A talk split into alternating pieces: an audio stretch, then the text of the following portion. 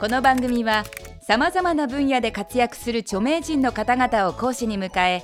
物事の真実真理を1分という制限時間内に語ってもらうタイムリミット型エンターテインメント番組である。講義スタートから1分が経過するとたとえ話の途中でも強制的に講義は終了となってしまう。極めてシビアな番組です。第14回の講師は音楽評論家の萩原健太さんです。今回萩原健太先生に講義していただくのは1分でわかるビーチボーイズスマイルロック史上最も有名な未発表アルバムと呼ばれているビーチボーイズのスマイルとは一体どんなものだったのでしょうか？1限目のテーマはスマイル前のビーチボーイズまずはスマイルが制作される前のビーチボーイズについて1分間でおさらいしてみましょう。それでは萩原先生お願いします。今年で結成50周年を迎えたビーチボーイズは1961年の暮れに、えーまあ、こんな感じでデビューしたんですね、あのーまあ、当時西海岸の若者の間で大流行しているサーフィン。かったですね。明るく、まあ、キャッチーな、えー、ポップロックンロールでですね。全米大人気になったんですけども。ただ中心メンバーのブライアン・ウィルソンという人はそういうポップなものだけではちょっともう物足りないと。自分はもっと深い世界に行きたいんだということで、えー、メンバーだけをツアーに出して自分はスタジオにこもってですね、えー、西海岸の素晴らしいスタジオミュージシャンたちを集めて例えばこういう1966年のペットサウンズとかそういうもう普通のロックンロールバンドでは、えー、表現しきれないような深い深い、えー、ポップレコードを作り始めるんです。そして1967年このペットサウンズに続いてリリースしようとしていたアルバムがあります。それがこの「スマイルというアルバムなんですけどこれはいろんな事情があって実は未発表に終わってしまうんです。萩原先生見事1分で収まりましたね。それではここからは補足講義です。ペットサウンズ以降音楽性やメンバーも変わっていったビーチボーイズ。当時のファンはそのことをどう受け止めたのでしょうか？えっとね、ビーチボーイズってあのもちろんそのメンバー個々にファンがついていたりもするんだけどなんだかこうビートルズなんかと違ってこの人がポールこの人がジョンみたいなのでないなんかビーチボーイズっていう個性みたいなとこあるでしょだか歌声もコーラスの声がビーチボーイズの声みたいなとこがあるんで。あの実はブライアンに代わってそのグレン・キャンベルとかブルース・ジョンストンって人がそのメンバーとして入って各地をツアーして回ってたんだけども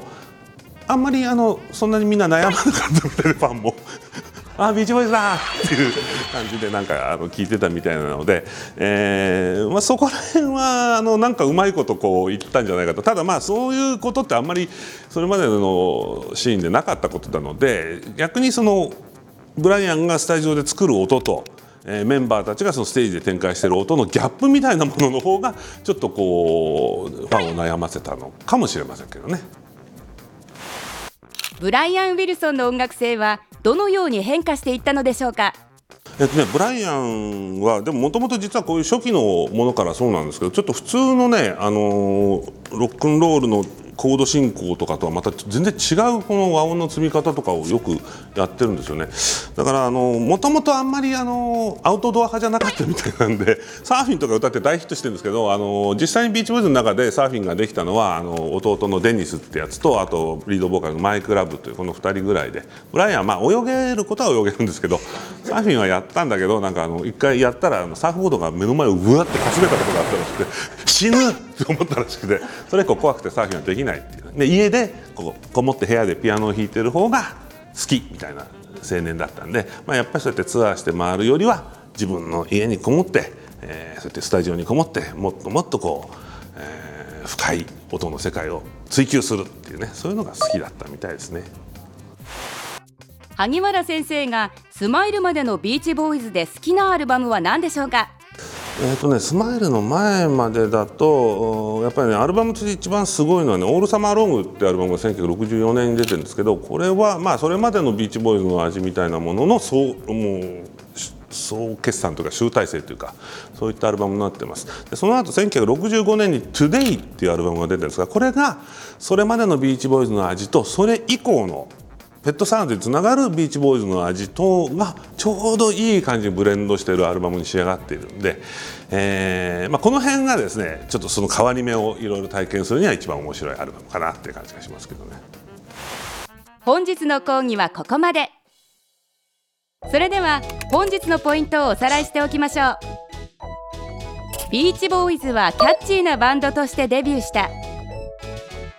その後ブライアン・ウィルソンは深い音楽世界を追求するようになった。その結果幻のアルバム「スマイルが制作された。まずはスマイルまでのビーチボーイズの流れ。皆さんいかがでしたでしょうか？次回の講義はスマイルがリリースされなかった理由についてです。皆さんの出席をお待ちしております。テレビスマイル1分でわかる大学。本日はこの辺で閉校。